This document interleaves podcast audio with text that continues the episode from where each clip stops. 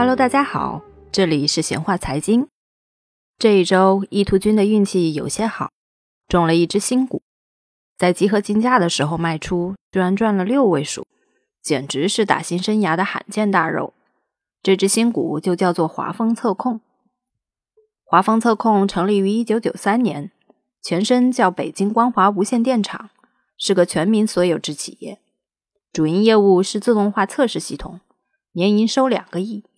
听起来这家公司并没有什么特别之处，但登陆科创板后受到热捧，市值超过两百亿，市盈率两百多倍。为什么呢？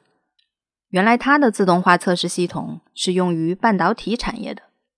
华丰测控有个半导体的基因，半导体行业股价崛起的标志是去年夏天半导体五零 ETF 上市，上市后这只基金的净值稍作盘整就一飞冲天。七个月完成了翻倍之旅，投资它的基民都大幅跑赢大盘。半导体五零 ETF 是一只被动的指数基金，它跟踪的指数叫做中华交易服务半导体行业指数。从它持仓的前十大权重股，我们可以看到，半导体产业链可以分成三个方向，分别是上游支撑产业、中游制造业和下游应用。上游支撑产业包括半导体材料和设备，材料和设备技术壁垒都很高，我们的国产自给化率非常低。美国不断施压，阻止荷兰 ASML 公司出口的光刻机就属于半导体设备。中游制造业包括集成电路的设计、制造和封测，设计和制造方面门槛较高，也是国外巨头扎堆的地方。大名鼎鼎的英特尔、三星。台积电、高通、博通、联发科、海力士都属于这个领域。下游应用主要就是面向消费电子、工业、医疗等行业的专用芯片，比如存储芯片、指纹识别芯片、电源芯片等等。全球半导体十强基本集中在产业的中上游，涵盖半导体材料、设备以及集成电路的设计和封装方面。而半导体五零 ETF 的十大权重股，大部分属于产业链中下游的封测和应用芯片。总而言之，半导体行业的确是一个高科技产业。它的技术高在哪儿？咱也不能说，咱也不敢问。但我们从研发费用上可以窥探一二。如果半导体五零 ETF 的十大权重股平均研发费用是一块钱。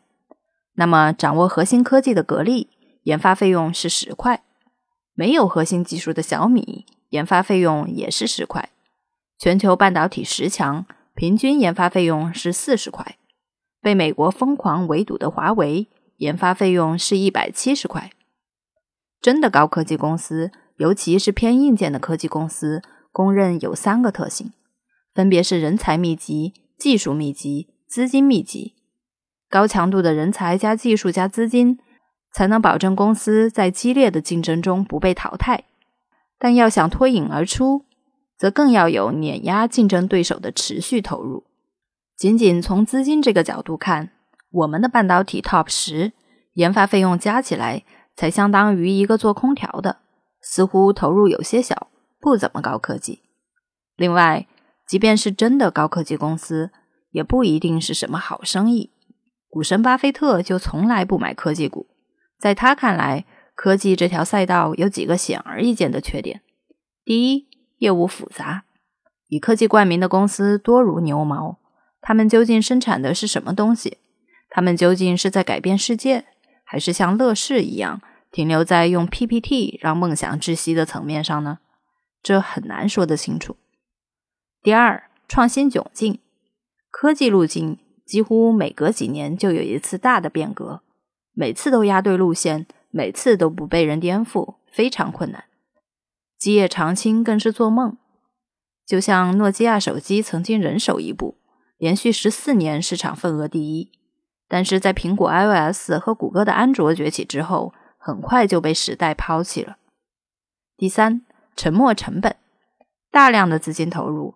在技术更迭之后，很多都变得没有价值，盈利很难有复利式的回报。科技行业投入高，又有上面的诸多缺点，那么是什么支撑着半导体五零为代表的 A 股科技公司股价大幅快速上涨呢？这要从半导体行业的地位说起。半导体属于科技行业的顶峰，国之重器。在历史上，每个重要的节点都会被赋予重要的使命。抗美援朝时期，为了支撑军队电子通讯，北京电子管厂成立。这是当时亚洲最大的电子管厂，也是京东方的前身。